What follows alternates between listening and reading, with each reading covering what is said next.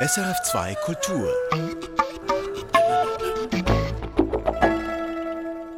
Das ist die Sendung Musik für einen Gast. Mein Name ist Michael Lüsi und mein Gast heute ist die ukrainische Schriftstellerin Tanja Maljarczuk. Ganz herzlich willkommen zu dieser Sendung. Guten Tag. Wir reden am 22. April zusammen. Es sind also fast genau zwei Monate her, seit der Krieg in der Ukraine angefangen hat. In zwei Tagen wird es zwei Monate her sein, seit Russland ihr Land, die Ukraine, überfallen hat. Tanja Maljarczuk, darf ich Sie zu Beginn des Gesprächs fragen, wie es Ihnen jetzt geht? Innerlich äh, bin ich gestorben. Eigentlich war das Anfang April, als ich die Nachrichten aus Bucha und äh, Borodjanka und Irpin zum ersten Mal gehört habe. Es war irgendwie so eine Zäsur, eine Grenze meiner Wahrnehmung, meiner Emotionen. Es, nachher bin ich nicht mehr lebendig. Ich mache alles noch immer, wie diese zwei Monate schon durch, aber irgendwie ähm, als Mensch kann man diese Ereignisse nicht wirklich verstehen, nicht äh, verkraften. Sie haben auch in einem anderen Interview zu dieser Frage, wie geht es Ihnen gesagt, dass Sie diese Frage eigentlich gar nicht mehr beantworten können? Ja, ich habe diese Frage tatsächlich sehr oft gehört und immer wieder versuche ich etwas Erfinderisches zu antworten. Aber ja, ich glaube, es geht auch nicht um mich im Moment. Wenn wir über die Menschen in der Ukraine denken, wir sollen eher denken, wie, die Menschen, wie den Menschen in der Ukraine geht es, nicht äh, wie den Menschen hier im, im sicheren Westen geht. Mir geht es gut, körperlich, ich habe etwas zum Essen, meine Eltern sind in scheinbaren Sicherheit, meine Freunde sind noch alle im Leben, aber man soll wirklich darüber nur denken, was äh, über die Ukraine, nicht um uns. Sie sind heute von Wien, wo Sie leben, hierher gefahren, nach Zürich, wo wir zusammen reden. Sie werden morgen an einer Podiumsdiskussion hier teilnehmen mit drei anderen Leuten. Sie werden dort reden über die Ukraine, über die Ursachen des Krieges und mögliche Folgen dieses Krieges. Wie wichtig sind solche Veranstaltungen für Sie? Ich weiß es nicht. Das ist eine Sache der Beruhigung. Ich denke mir, das ist meine Mission quasi, das ist meine Aufgabe, mein Job letztendlich. Es war kein Zufall, dass ich äh, hierher gekommen bin vor zehn Jahren. Und ich gehöre nicht mehr eigentlich der Ukraine. Ich lebe nicht mehr dort seit Jahren kann. Und ich dachte mir, vielleicht das ist meine Aufgabe hier jetzt auf Deutsch zu, zu erzählen, zu sprechen mit den Menschen hier, denen hier etwas zu erklären. Äh, allerdings nach diesen mehreren Tagen der Hölle denke ich immer mehr, ob es irgendwelchen Sinn gibt. Ich weiß es nicht.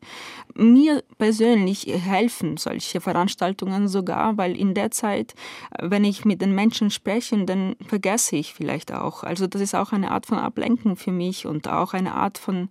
Ich versuche das alles auch zu verstehen, dieses Grauen. Und das ist auch wichtig in dem Moment, obwohl es auch wie schwierig das ist, trotzdem ist es wichtig, vielleicht auch in dem Moment des Geschehenes eine Zeuge zu sein, so mm, wach zu bleiben und versuchen, in dem Moment auch etwas zu erzählen, weiß ich nicht.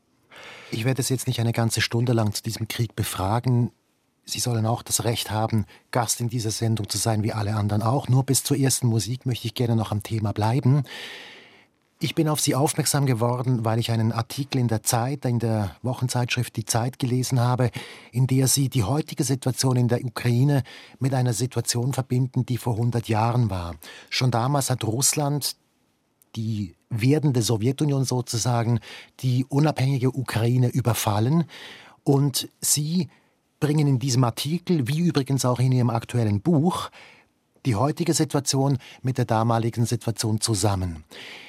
Die Frage, die sich daran anschließt, ist, ist das ein System, ist das ein Schicksal der Ukraine oder der anderen Länder, die im Dunstkreis dieser, dieses Imperiums sind, dass das einfach immer mal wieder kommt? Das ist eine sehr große Frage und eine Stunde reicht nicht, um diese Frage zu beantworten. Ich glaube, dass zumindest seit dem 17. Jahrhundert wiederholt sich die Geschichte ständig. Und zwar als das russische Imperium unter Piotr der Große wirklich so mächtig geworden ist, wie es äh, also bis heute. Für mich sind diese 300 Jahre einfach eine Vorsetzung des, des Gleichen. Also das ist äh, eine andere Form, hat das russische Imperium immer wieder genommen, angenommen. Trotzdem blieb es im Kern das Gleiche. Und komischerweise steht die Ukraine immer irgendwie zwischen, zwischen diesem Grauen und dem Westen. Oder ich würde auch sogar sagen, es ist nicht der Westen, sondern eine Hoffnung auf die, auf die Freiheit, auf die Demokratie, auf die Menschenrechte. Und die Ukraine haben sich schon so oft gewehrt. Natürlich zu wenig Kraft haben sie vielleicht oder war das auch nicht möglich in dem Moment, keine Ahnung. Aber in 1920 haben sie schon versucht, es war schon ein unabhängiges Land äh, gewesen und trotzdem wurde dann in Blut versunken. So wie im 17. Jahrhundert, äh, im 18. Jahrhundert von Petr der Großen wurde die Hauptstadt von Kosakenrepublik Baturen auch vollkommen zerstört. Mit Frauen, mit Kindern, genau gleich. Und ich dachte mir, wie naiv wir waren auch. Wie 30 Jahre waren wir quasi unabhängig seit dem 1991 und dachten wir, aber vorher, 300 Jahren, waren wir es nicht. Wir waren immer Opfer von diesem Imperium. Und warum dachten wir, dass wir schon frei sind? Wir sollten eigentlich das nie so denken. Wir sollten uns wirklich viel mehr verteidigen, viel mehr diese Gefahr, viel mehr über sie denken, aber irgendwie will man nicht. Also ich bin fast 40. Ich habe nie daran gedacht, dass ja. es wieder möglich sein wird. Ja, ich bin ein bisschen älter und ich weiß schon, ab dem Moment hat man geglaubt, die Weltgeschichte hört jetzt auf. Es ist alles immer gut. Und dass das nicht so ist, zeigt sich jetzt. Genau. Lassen Sie uns dennoch zur Musik kommen. Sie haben sich fünf ukrainische Titel gewünscht und der erste heißt Beautiful Karpaten. Was steckt hinter diesem Wunsch, jetzt mal unabhängig von der politischen Situation? Das ist auch nicht unabhängig von dieser Situation, aber sogar passt das sehr gut, weil mit dem Lied bin ich aufgewachsen. In der unabhängigen Ukraine, in den 90er Jahren war diese Band in der Westukraine sehr ähm, erfolgreich, sehr underground erfolgreich, also in gewissen Kreisen würde ich sagen.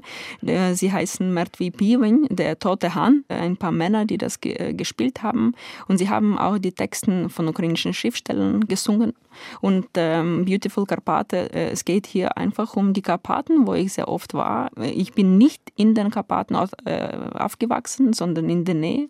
Die Karpaten waren immer ein, äh, in der Nähe. Man hat sie irgendwie nur so aus der Ferne, wenn das Wetter sehr klar äh, war, gesehen. Und dort ist ein Zitat, also eine Zeile in diesem Lied, Verhoveno Ridna Mate, Nedasenam Pohebate. Also Verhoveno ist ein kleiner Ort in den Karpaten. Du bist unsere Mutter, du wirst uns nicht untergehen lassen. In welchen Kreisen war diese Band damals beliebt? Also in Ivano-Frankivsk, in Lemberg sicher und ich weiß es nicht, ich kann nicht von Kiew sprechen.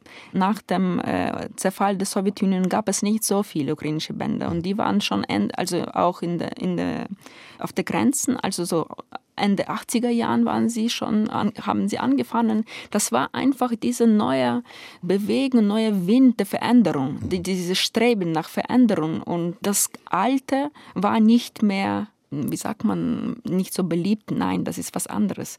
Also einfach Ablenkung. Ja, war eine sehr große Ablenkung zu allem, was in der Sowjetunion wichtig war. Und das ist eben etwas ganz Neues.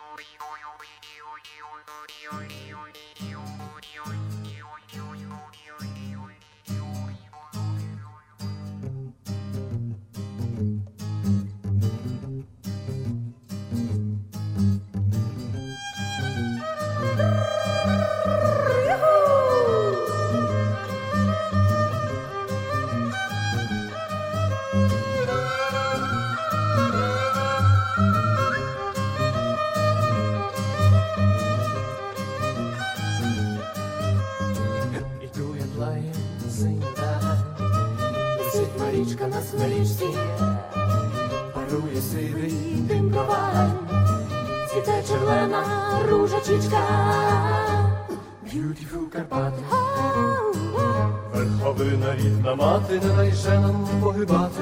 Beautiful Карпати.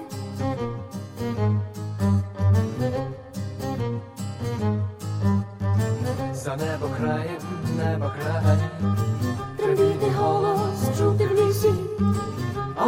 ялинок ген розмай, і синьо жовта фана стрижів, Beautiful Карпати, верховина рідна мати, не дайже нам воювати. Карпати.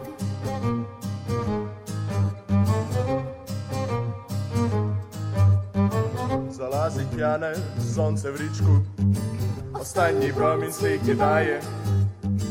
Іде Іванко до Марічки. пісеньку співає. Beautiful Карпати, ло-ло-ло, верховина рідна мати, найше нам погибати. Beautiful Карпати, wow, beautiful Карпати, wow, beautiful Карпати. Beautiful Karpaten, ein Lied einer Band, die sich Toter Hahn nennt, hier in Musik für einen Gast auf SRF 2 Kultur. Gast ist die ukrainische Schriftstellerin Tanja Maljarczuk. Tanja Maljarczuk, ich möchte gerne noch mal zur Musik kommen. Was ist eigentlich Ihr genereller Bezug zur Musik? Ich bin keine solche, die etwas spielen kann, obwohl ich es immer bereut habe. Ich hatte immer einen Traum, äh, Klavier spielen zu können.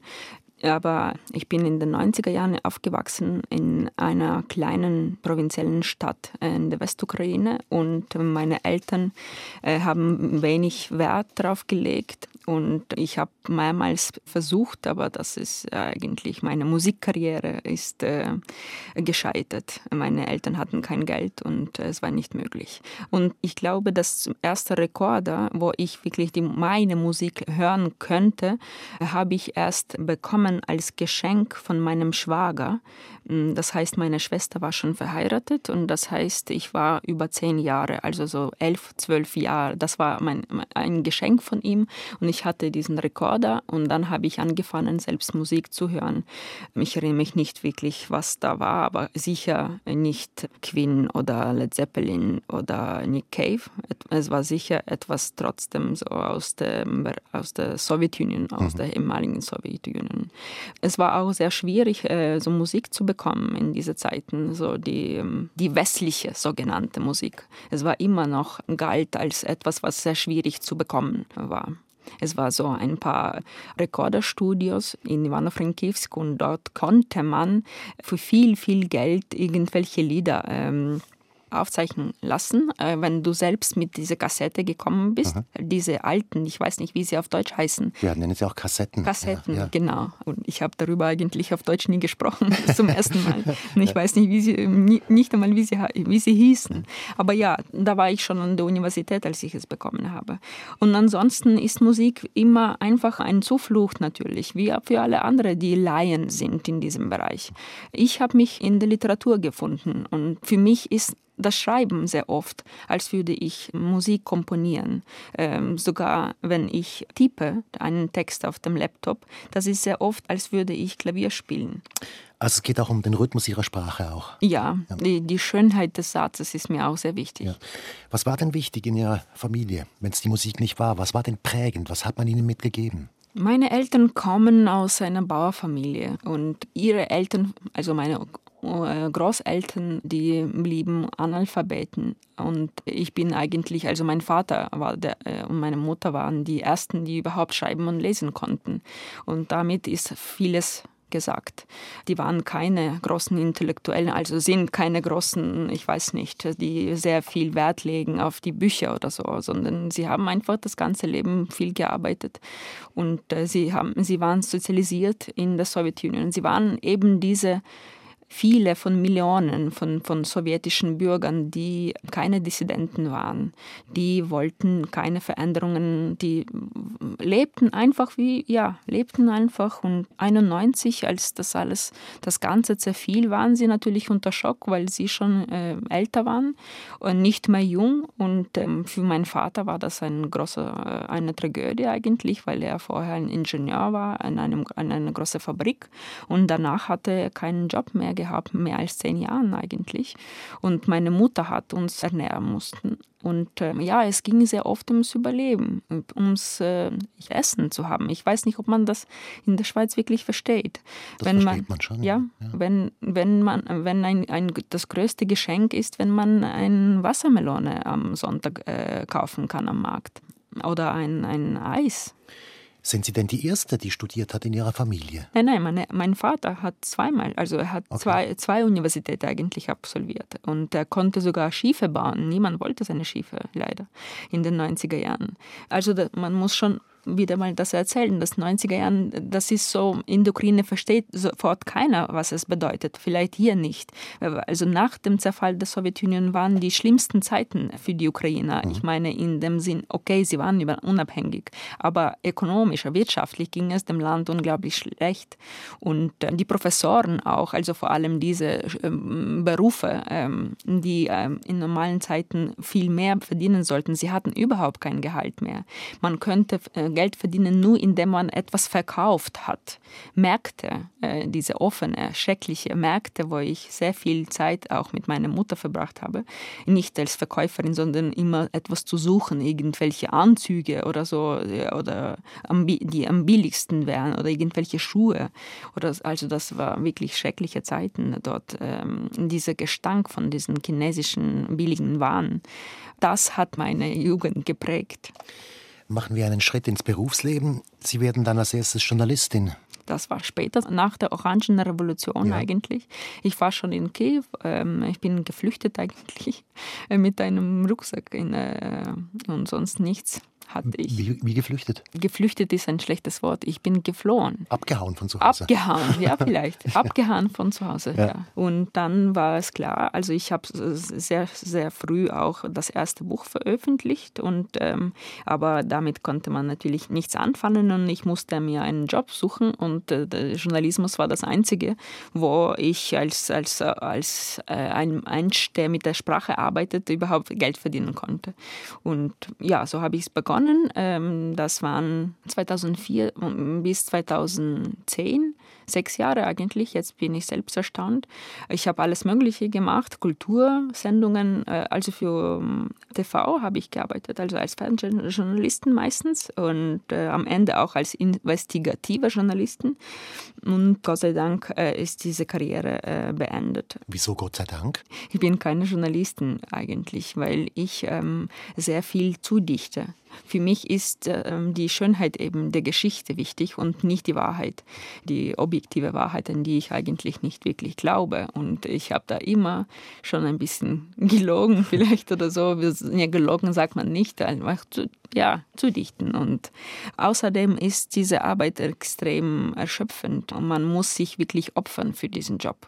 Und man konnte das nicht nebenbei machen und dann noch eine Schriftstellerin bleiben. Das ging nicht. Und da eines Tages habe ich verstanden, dass diese Maschinerie mich vernichtet. Ähm, und ähm, das war schon äh, nachdem Janukowitsch äh, als, Prä Präsident, also, äh, als Präsidenten war. Und äh, dann hat es sich ergeben und ich, ähm, ich, hab, äh, ich bin ausgewandert nach Wien. Warum sind Sie ausgewandert nach Wien? Wegen der Liebe. Aha. Das ist nicht eine politische Entscheidung. Überhaupt nicht. Ja. Obwohl natürlich die politische Situation in der Ukraine hat viel, viel größere Rolle gespielt. Die war ja damals noch nicht so wie jetzt kurz vor diesem Krieg, die war noch sehr viel korrupter und auch sehr viel unfreier. Das war auch ähm, nach der Orangenrevolution. Also diese Revolution war so voller Hoffnung, so voller Romantik, würde ich sagen.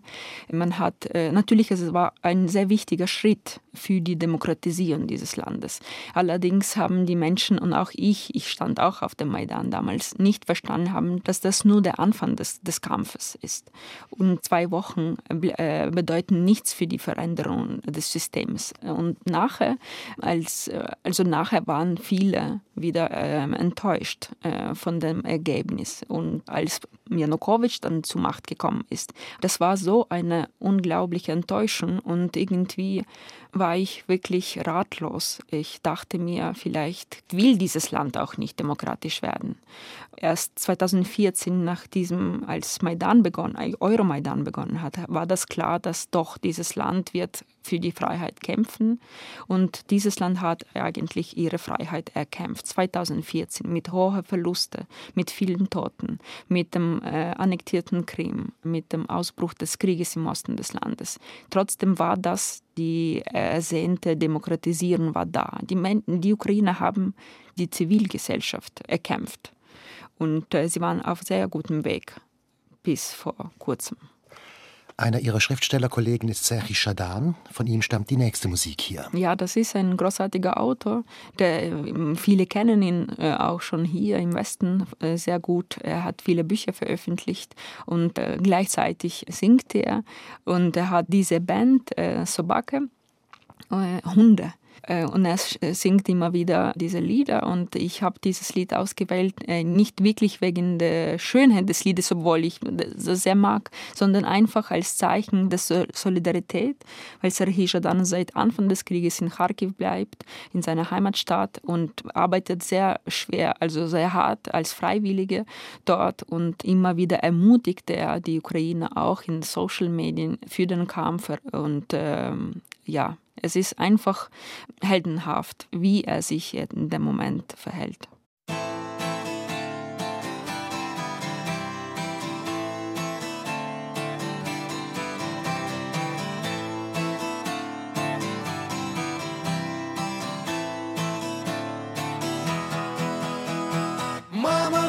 Вчила, що зневіра це зло. Мене виженуть з пекла за мата бухло. Вчителі у школі нас лякали КПЗ. Місто сонця, район ХТЗ.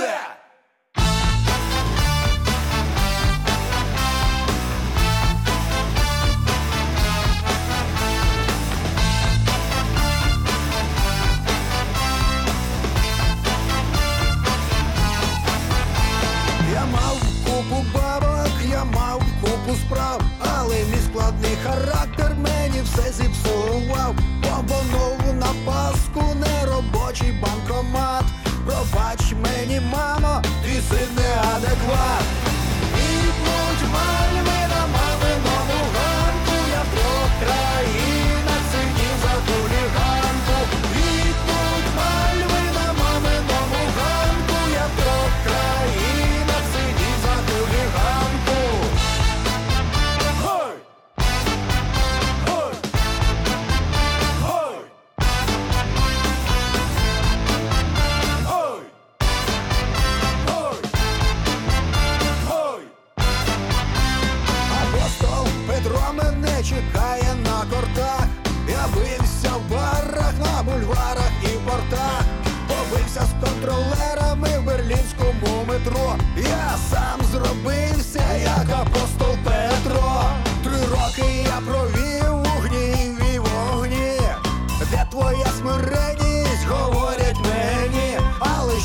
Ти зробиш із гарячим нутром? Хто на нас за апостолом Петром?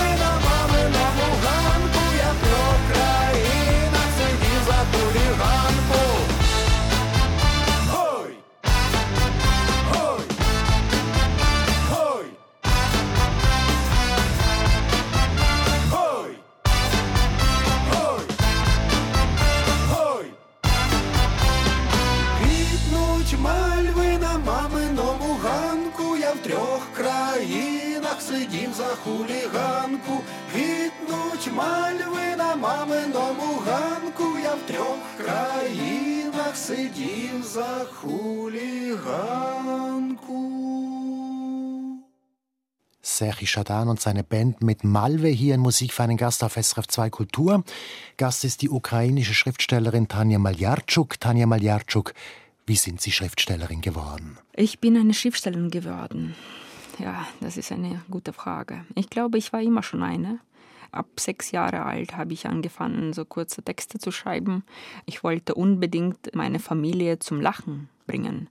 Mm, mit kurzen Gedichten über äh, Kakerlaken zum Beispiel oder über irgendwelche komische Situationen. Und ich war so glücklich, wenn alle lachten. Ich habe einfach nachgeahmt viele, viele Dichter. Ich habe auch dann auch äh, Gedichte geschrieben äh, über die armen ukrainischen Soldaten, also die Jungen, die in den Krieg gehen. Woher habe ich das alles gewusst? Keine Ahnung. Als sechs-, siebenjährige habe ich diese Lieder also nachgeahmt, einfach diese Dichter. Und dann war ich sehr lange in Sibirien, drei Monate äh, mit 16 oder 17 Jahren alt. Und da habe ich einfach angefangen, tatsächlich zu schreiben, fast jeden Tag.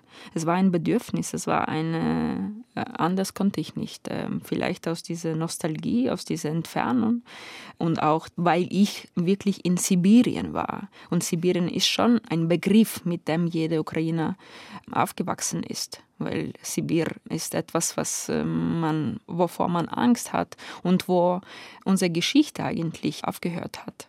Nach dem Zweiten Weltkrieg äh, waren Millionen von Menschen äh, nach Sibirien verbannt oder in den Lager gesteckt. Und äh, ja, das ist ähm, ein großes Gefängnis gewesen. Immer noch ist das so.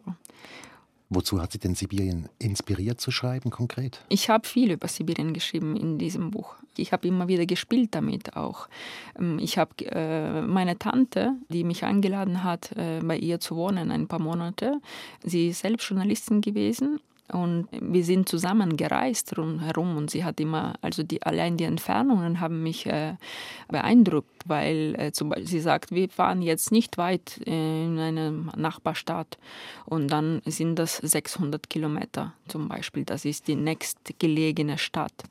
Und dann waren wir in kleinen Dörfern am Ufer von Jenisei und diese Dörfer, äh, ich war auch schockiert eigentlich, als ich diese Dörfer gesehen habe. Da waren so kleine Hütten und die ähm, Kinder, die vollkommen zerstochen waren von großen, großen ähm, Mücken. Mhm. Und das war so dreckig überall, so also es war eigentlich schrecklich, muss ich sagen. Aber dann war, haben wir eine Frau besucht dort. Sie hat ein sehr schönes Haus gehabt. Sie war eine Ukrainerin, die eben in den 50er Jahren des 20. Jahrhunderts verbannt wurde mit der Familie für irgendwelche nationalistische äh, Verbrechen in der Ukraine. Und sie hat dort einen Russen äh, kennengelernt und ihn geheiratet. Und dann sollten wir ein Interview mit ihr machen. Und äh, sie wollte unbedingt, dass ihr Mann das Trachtenhemd anzieht, das sie für ihn bestickt hat. Und er wollte das nicht. Und dann haben wir fünf Minuten gesehen, wie er äh, weggelaufen ist, rund um das Haus. Und sie folgte ihm nach mit dem Hemd und hat geschrien wie verrückt und hat ihn verflucht wie verrückt, dass er eben das Hemd anziehen soll solche Geschichten, ja, das alles habe ich geschrieben in meinem ersten Buch. Danach habe ich viele Geschichten, so kurze Erzählungen geschrieben und die erste Biografie eines zufälligen Wunders, erst als ich in Wien schon war, da habe ich meinen ersten Roman geschrieben. Sie haben in Wien dann, wenn wir schon gerade dort sind, den Bachmann-Preis gewonnen, also in Klagenfurt und das ist dann doch eine sehr hohe Auszeichnung. Also mittlerweile sind Sie eine arrivierte Schriftstellerin, die sich durchgesetzt hat. Wie war das für Sie, dass Sie diesen Preis gewinnen konnten? Ähm, es war ein Zufall eigentlich, ein Glück, eine Herausforderung auch, ein Scherz des Schicksals, würde ich sagen. Ich habe diese Erzählung, diese eine Erzählung auf Deutsch geschrieben und dann wurde, haben die Juroren diese Erzählung angenommen und da war ich dann in Klagenfurt und das alles war für mich wie in einer parallelen Welt, ehrlich gesagt. Äh, viele meiner Kolleginnen aus Österreich zum Beispiel, meine Freundinnen, Autorinnen, haben mir gesagt, sie würden nie hinfahren, weil sie wussten, was das ist. Ich habe wenig gewusst. Also ich habe mir nicht vorstellen können, was das wirklich war. Also man ist sehr exponiert dort, es wird vom Fernsehen ja. übertragen, man wird das, wirklich auseinandergenommen und ja. wenn man Pech hat, dann sieht genau. man sehr alt aus. Sie haben sich Sie wusste aber nicht, was da auf Sie zukommen könnte. Absolut. Aber ich war damit einverstanden, äh, dass sie mich zerreißen. Aber ich dachte mir, es ist schon unglaublich viel, dass ich äh, vor Ort bin. Ich hatte nicht die Erwartungen. Und auf Deutsch habe ich ja eher nur angefangen zu schreiben. Und allein mit meinem Deutsch, Gott, ich habe damals noch schlechter Deutsch gekannt als, äh, gekonnt als jetzt. Und äh, mit ein paar Worten habe ich eben diese Erzählung geschrieben. Also ich hatte die Erwartungen nicht und es würde mich nicht vernichten. Vielleicht deshalb war das, erschien das auch so alles leicht irgendwie. Äh, oder erschien den anderen das irgendwie leicht, dass ich das leicht angenommen habe. Ähm, ja. Worum geht es Ihnen generell beim Schreiben? Können Sie das sagen? Das ist sehr schwierig, so in einem Satz zu erzählen. Es ist einfach, ähm, also früher habe ich mich immer mit, dem, mit den Geschichten von kleinen Menschen beschäftigt. Und diese kleine, kleine, kleine Leben, kleine ähm, Geschichten, kleine Lieben, kleine Streben, was, Wünsche. Mhm. Und da eben, wo es alles klein ist, da passieren so viele schöne Geschichten auch. Ich bin auch immer auf der Seite der Verlierer und, und nicht auf der Seite von Helden. Die letzten zwei Jahre, da habe ich mich beschäftigt mit Holocaust in Distrikt Galizien. Da habe ich viel recherchiert und ähm, plötzlich war mir sehr wichtig eben die Ursprünge, meine Ursprünge woher ich komme, woher kommen meine Eltern, was ist passiert mit diesen Orten, woher sie kommen. Und da habe ich vieles erfahren, vieles Schreckliches natürlich. Ähm, die Geschichte des Zweiten Weltkrieges ist sehr schlecht in der Ukraine aufgearbeitet. Mhm. Jetzt verstehe ich wieso, weil die Opfer die Zeit nicht haben, äh, das zu tun. Was meinen Sie damit? Naja, das Dorf, woher meine Eltern kommen, das Dorf ist vollkommen jüdisch gewesen. Und im Zweiten Weltkrieg sind die, die 90 Prozent der Bewohner äh, getötet in diesem Dorf. Und sie waren weg plötzlich. Und dann wurde das Dorf plötzlich ukrainisch. Die Polen sind auch weg. Die Polen haben dort auch gelebt, in, in Galizien. Und meine Eltern sind aufgewachsen in diesem Dorf, ohne eine Ahnung zu haben, wer vorher hier gelebt hat. Und äh, sie haben nie gewusst, dass das doch dort eine Synagoge stand, zum Beispiel, dass äh, also es war keine Spuren von dieser Vergangenheit in diesem Dorf. Und äh, ich bin dort aufgewachsen. Das, das ist das Schlimmste, dass ich das auch nie erlebt habe, nie, nie gewusst. Ich habe nie die Fragen gestellt, obwohl ich natürlich dann in der Schule schon über Holocaust äh, gewusst habe. Ich habe gelernt darüber. Aber irgendwie wirklich meine, meine nächste Geschichte, das haben die Ukrainer vielleicht äh, zu wenig verarbeitet, weil sie selbst so viel gelitten haben im 20. Jahrhundert. Und äh, da ist eben so schwierig, die, die, die Tragödien der anderen tatsächlich äh, wahrzunehmen weil sie sich immer nur äh, mit sich selbst beschäftigt haben, weil, äh, mit, mit eigener Tragödie. Und äh, uns wurde immer so vorgeworfen, der Ukraine, auch ich selbst äh, habe diese Vorwürfe mir selbst gemacht. Wie konnten wir das alles nicht wirklich wahrnehmen und nicht darüber sprechen, über die Juden, unsere Nachbarn eigentlich, die in der Ukraine gelebt haben, in dem nächsten Haus von uns. Und äh, sehr wenig darüber wurde gesprochen, sehr wenig über die Verantwortung der Ukrainer selbst wurde gesprochen. Also darf ich mal nachfragen, gewusst gewusst haben Sie das eigentlich? Die ja. Leute, die noch am Leben waren nach dem Krieg? Natürlich waren Menschen, die das gewusst haben. Natürlich haben, waren Menschen, die mitgemacht haben, mitgeholfen. Es gab ukrainische Polizei, die für die Nazi äh, gearbeitet haben. Allein in diesem Dorf, woher ich komme, und diesem Kreis Galizien, äh, Kolomea, ja sicher gab es diese äh, Kollaboranten. Auch heute, in heutigem Krieg, gibt es Kollaboranten von der ukrainischen Seite und die helfen dann den Russen, die eigenen Menschen äh, umzubringen. Kollaboranten gehören zum Krieg. Lassen Sie uns trotzdem wieder zur Musik zurückkommen. Ja.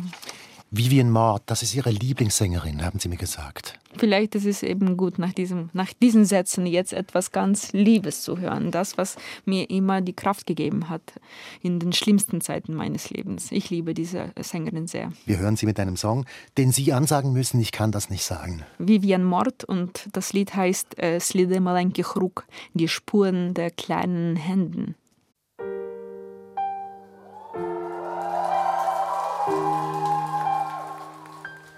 Захиталася у бік і впала вниз, притулившись темним серцем до тіней. Завтра гратиму не я.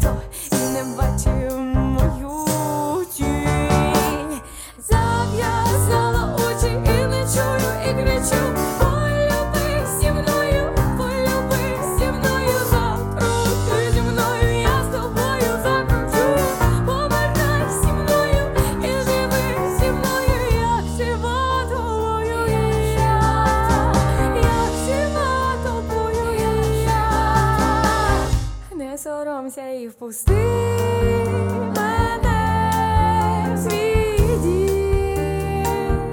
Якщо хочеш, я сама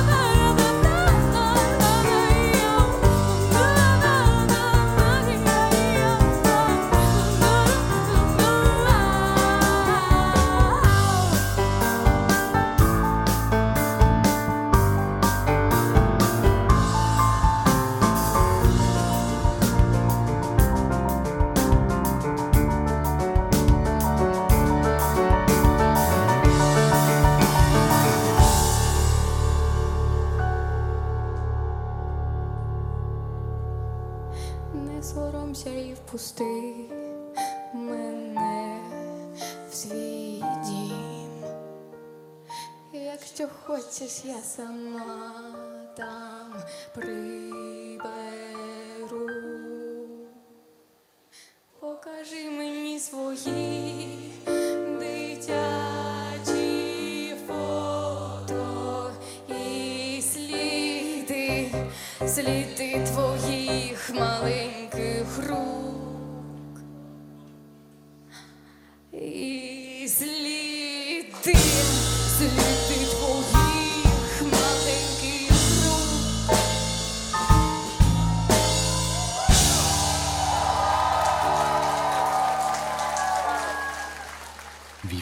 Hier für einen Gast auf SRF 2 Kultur. Gast ist die ukrainische Schriftstellerin Tanja Maljarczuk.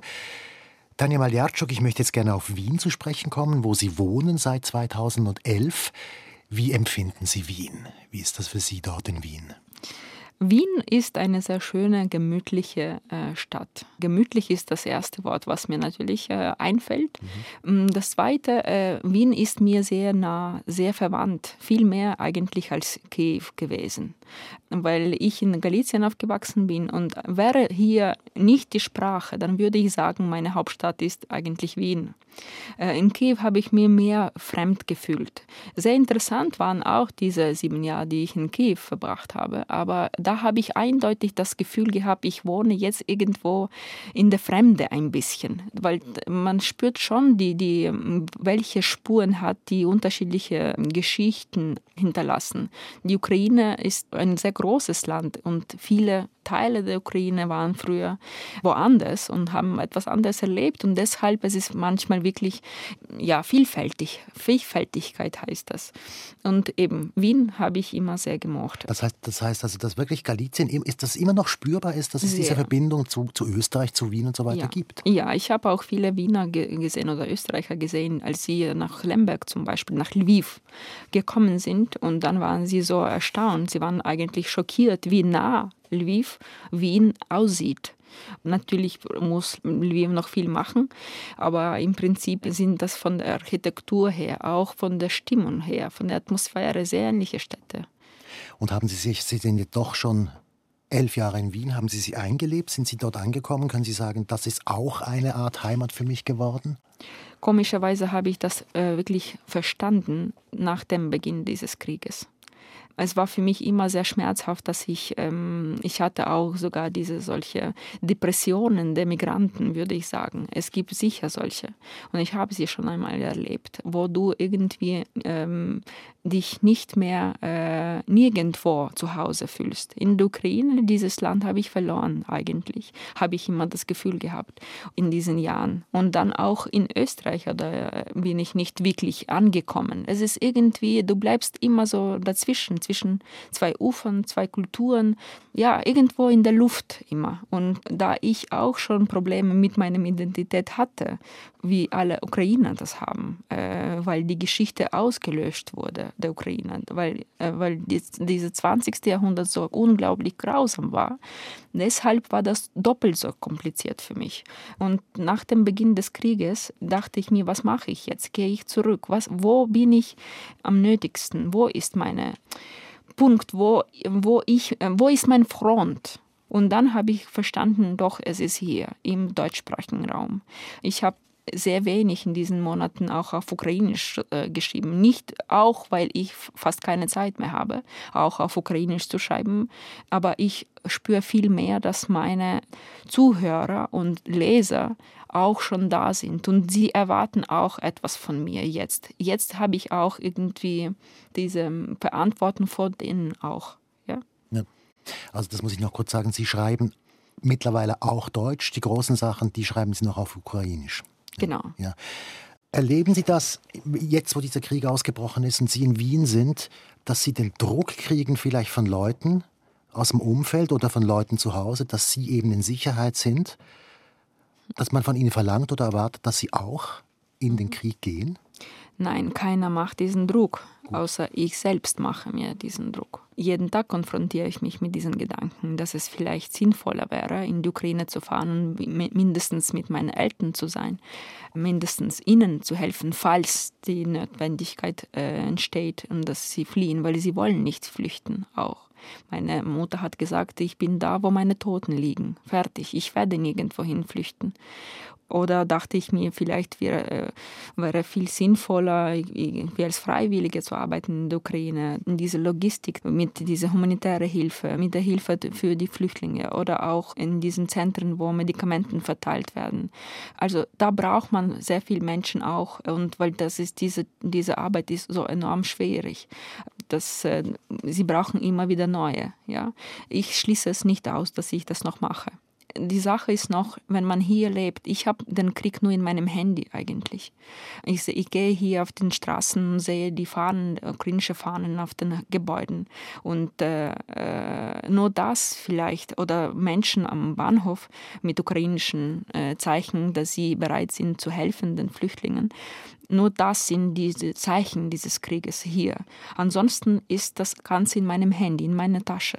Und wenn ich auf das Handy schaue, äh, dann verstehe ich, wie parallel, äh, das sind parallele Welten, wie absurd das alles eigentlich ist. Und für mich vor allem. Und ich bin total in diesem Krieg. Ich erlebe das so hautnah wie noch nie. Äh, also wie nie etwas in meinem Leben. Ja, vielleicht mache ich das noch, weiß ich nicht.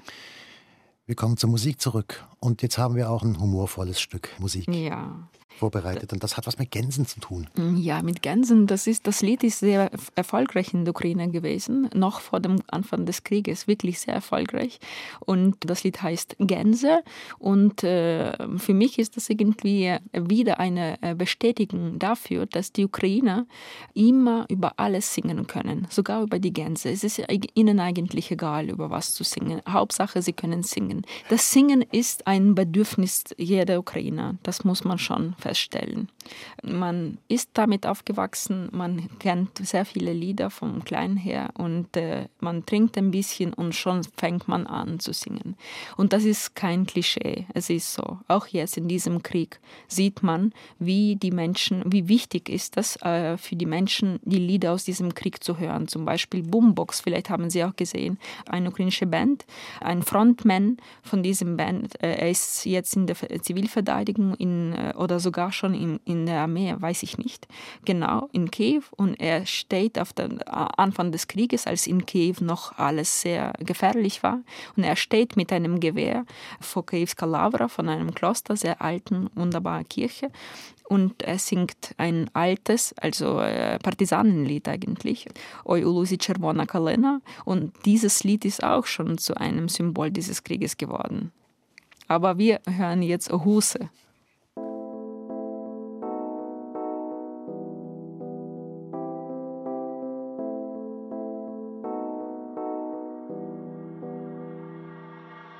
Знаєш, мене не більше вже хруст пальців і купа копійок в моїй кишені. Я просто хочу подивитися у вічі, попасти в самий самий центр у мішені. Знай, мене ти більше не вставляєш. І гуси, гуси вирі розлетіли. І я не жив, я формував тут свою душу. Ви не схотіли. Ми з тобою на короткій, з мене з тебе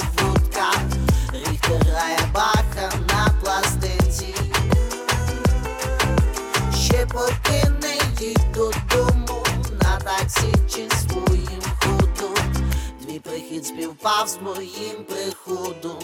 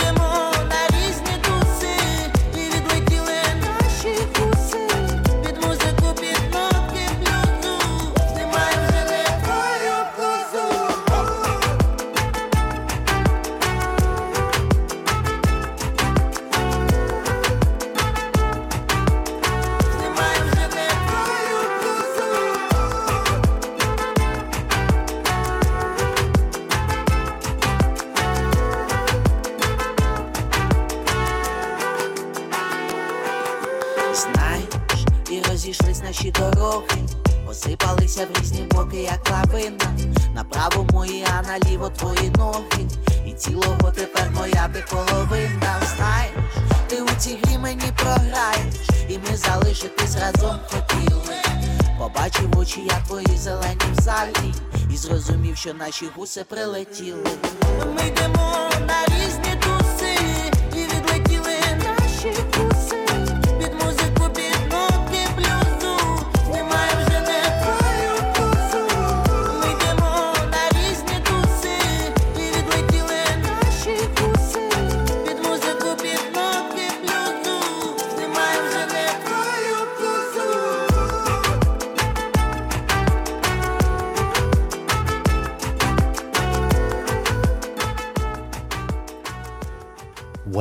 Heißt der Künstler hier im Musikverein Gast auf SRF 2 Kultur. Ukrainische Musik haben wir ja gehört, gewünscht von der ukrainischen Schriftstellerin Tanja Maljarczuk. Tanja Maljarczuk, wir kommen zum letzten Teil dieser Sendung. Und ich möchte Sie gerne fragen, haben Sie trotz allem Hoffnung, dass sich die ganze Situation in der Ukraine doch noch zum Guten wenden kann? Ähm, wenn man über den Mai äh, spricht, da habe ich nur Angst, weil ich weiß, dass äh, eine Aufgabe der russischen Armee ist, irgendwelche Siege bis zum äh, 9. Mai äh, vollzubringen. Und was sie bis dahin schaffen, wir wissen es nicht. Das ist eigentlich schrecklich, jetzt im April noch darüber zu sprechen. Und wir wissen, dass die Menschen hören uns am 8. Mai und vielleicht bis 8. Mai, ich weiß nicht, schreckliche Dinge können noch bis dahin in der Ukraine passieren. Und ich weiß das noch nicht. Aber ich vermute es, dass es so sein wird. Hoffnung habe ich natürlich. Das ist das Letzte, was ich habe. Also ich habe mir eigentlich verboten, über die Zukunft zu denken, nachzudenken, weil äh, keiner kann in dem Moment die Zukunft vorhersagen. Ich glaube an Wunder. Ich glaube an die ukrainische Armee. Ich glaube an den Willen der Ukrainer, in der Freiheit zu leben. Und diese Opfer, die sie schon gegeben haben. Es ist so viel, so enorm viel. Sie dürfen nicht verlieren. Vielleicht verlieren sie in diesem Augenblick, äh, aber äh, im, historisch gesehen haben die Ukrainer schon gewonnen. Und ein ukrainischer Staat wird auf jeden Fall existieren. Jetzt ist die Frage, in welchen Grenzen wird das sein. Also ja, Hoffnung haben alle Ukrainer. Wir, wir dürfen eigentlich äh, die Hoffnung nicht verlieren. Ich habe persönlich keine andere Wahl. Es geht um meine Welt. Es geht um alles, was mir äh, wichtig ist. Sie haben gesagt, Sie haben sich verboten, an die Zukunft zu denken. Gibt es irgendetwas anderes, das Sie im Moment noch tun, was vielleicht in diese Zukunft trotzdem zeigt? Beispielsweise schreiben Sie im Moment oder sind Sie jetzt wirklich nur absorbiert? Es ist schwierig zu schreiben. Es ist schwierig überhaupt ähm, aufzustehen, muss ich Ihnen sagen. Jeden Tag stehe ich auf wie aus einem Grab. Ich träume nichts.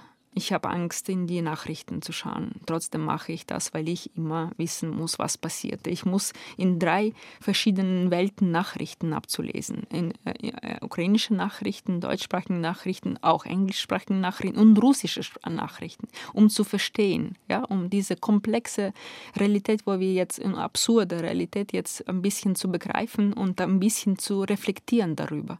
Weil das ist auch meine Aufgabe eines Menschen, der mit der Sprache zu tun hat, der, okay, ich bin keine Intellektuelle, auf keinen Fall kann ich mich so bezeichnen, aber trotzdem eine solche, die eben darüber spricht. Ja. Ich habe einmal äh, ein Interview gehabt mit einer Soziologin, äh, einer sehr klugen Frau aus, aus, Deutschland und ich war sehr verzweifelt äh, und sie hat dann mir gesagt, hör auf, also das ist dein Job, mach einfach deinen Job. Und das hat mir sehr gefallen. Ich glaube, wenn man nicht über die Zukunft nachdenkt, muss man sich auf die Gegenwart konzentrieren und das Beste machen. Also alles, was man kann und ein bisschen mehr.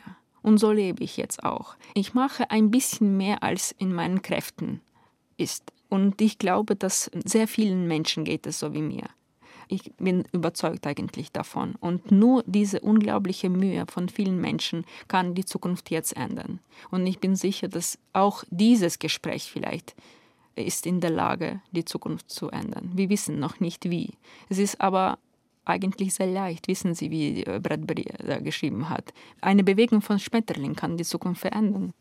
Hilft es Ihnen zu wissen, dass Sie diese Aufgabe haben? Sie haben ja diese Aufgabe. Sie können ja was tun. Sie können am Radio sprechen. Sie können Menschen beeinflussen. Und Sie werden auch eingeladen und gefragt. Hilft Ihnen das?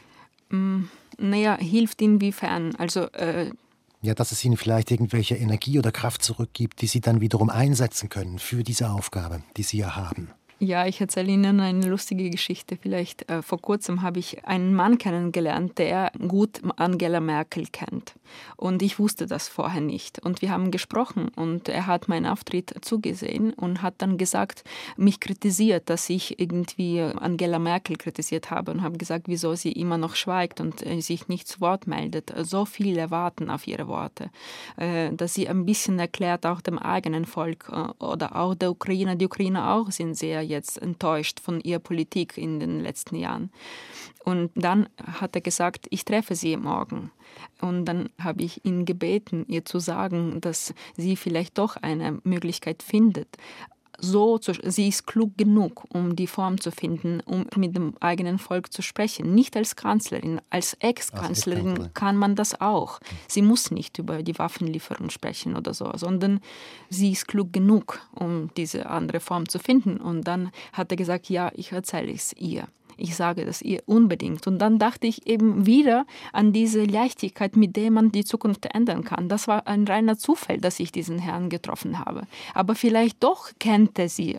Ich weiß es nicht. Vielleicht doch findet dieses Gespräch statt und vielleicht doch meldet sie sich und, oder macht etwas ganz anderes, was die Zukunft beeinflussen kann.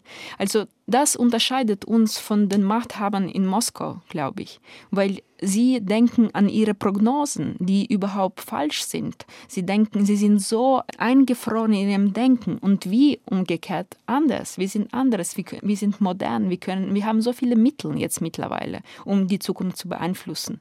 Ich glaube, das Schlimmste ist, wenn man denkt, man ist machtlos, dass man überhaupt nichts bewirken kann. Vor allem treffe ich auch Menschen hier im Westen oft so, dass sie, sie enttäuscht sind. An die, äh, sie glauben nicht mehr an die Demokratie oder so. Und das tut mir so weh eigentlich, weil das ist genau das, was die in Moskau wollen von uns, dass wir die Demokratie aufgeben, dass wir nicht glauben, dass wir etwas verändern können, dass wir niemanden sind, so wie die Menschen in Russland, aber wir sind Menschen. Ich nehme das sehr gerne als Schlusswort und wir haben jetzt noch ein Musikstück und das heißt 1944 und es ist der Song, der 2016 für die Ukraine den Eurovision Song Contest gewonnen hat. Was war das für ein Lied? Das war ähm, ein sehr symbolisches Lied auch, damals 2016. Äh, die Sängerin Jamala, sie stammt aus der Krim und ist Krimtatarin und äh, sie hat in diesem Lied über das Schicksal der Krimtataren 1944 gesungen und jetzt stehen sie, standen, als 2016 natürlich, aber jetzt auch, standen sie vor neuer Tragödie und äh, jetzt, also der, allein der Anfang dieses Krieges berührt mich immer so sehr, weil äh, dass sie kommen in dein Haus, sie töten dich und sagen, äh, sie sind nicht schuld. Du bist umgekehrt schuld. Und jetzt, nach dem Beginn des Krieges, wissen, äh, es ist, das betrifft schon die ganze Ukraine. Mhm. Deshalb dachte ich mir, es ist auch schön, dieses Lied wieder zu hören. Wir hören das Lied und ich bedanke mich ganz herzlich für dieses Gespräch. Danke Ihnen für die Einladung.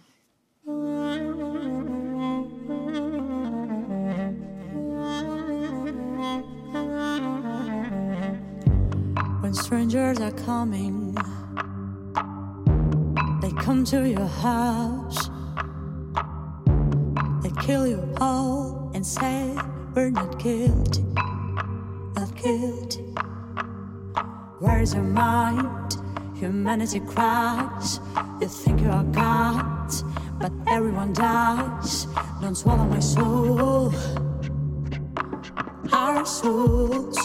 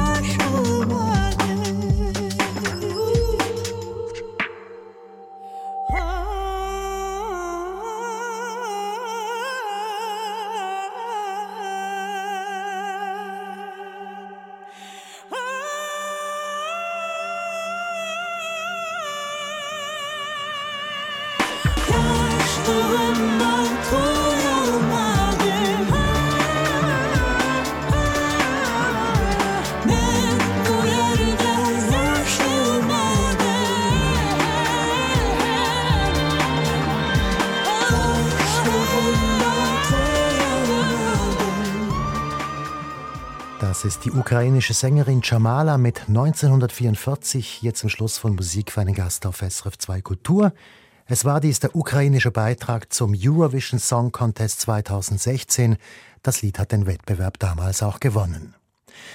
Gewünscht hat sich dieses Lied die ukrainische Schriftstellerin Tanja Maljarczuk. Tanja Maljarczuks aktuelles Buch heißt Blauwald der Erinnerung. Erschienen ist es bei Kiepenheuer und Witsch. Und das war's nun von Musik für einen Gast auf SRF 2 Kultur. Mein Name ist Michael Lysier. Erfahren Sie mehr über unsere Sendungen auf unserer Homepage srf.ch-kultur.